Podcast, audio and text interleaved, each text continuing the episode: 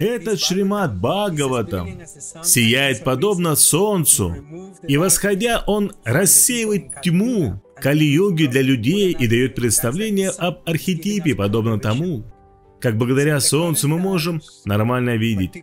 В современное время так много путаницы, так много разных вещей по всему миру, которые сбивают нас с толку. Мир такой поляризованный, даже среди преданных. Поэтому нам необходимо правильное видение. И Бхагаватам явился в Кальюгу по этой самой причине, и он не отличен от Кришны.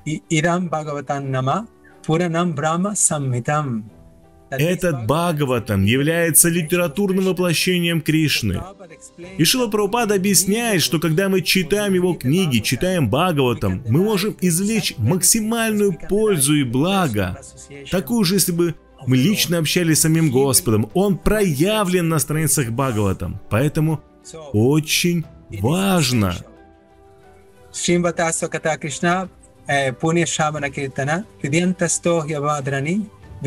Суритсатам.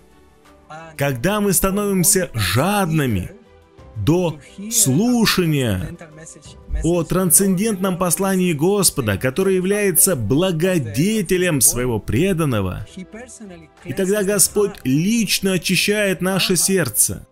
Мы не можем удалить свои анархии.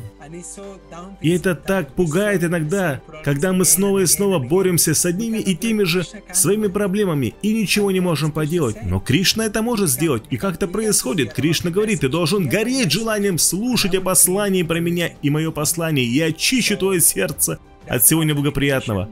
Так что это наша медитация, поэтому Шила Прабхупада отдавал этому все свое ценное время, давая нам этот великий подарок в виде своих книг.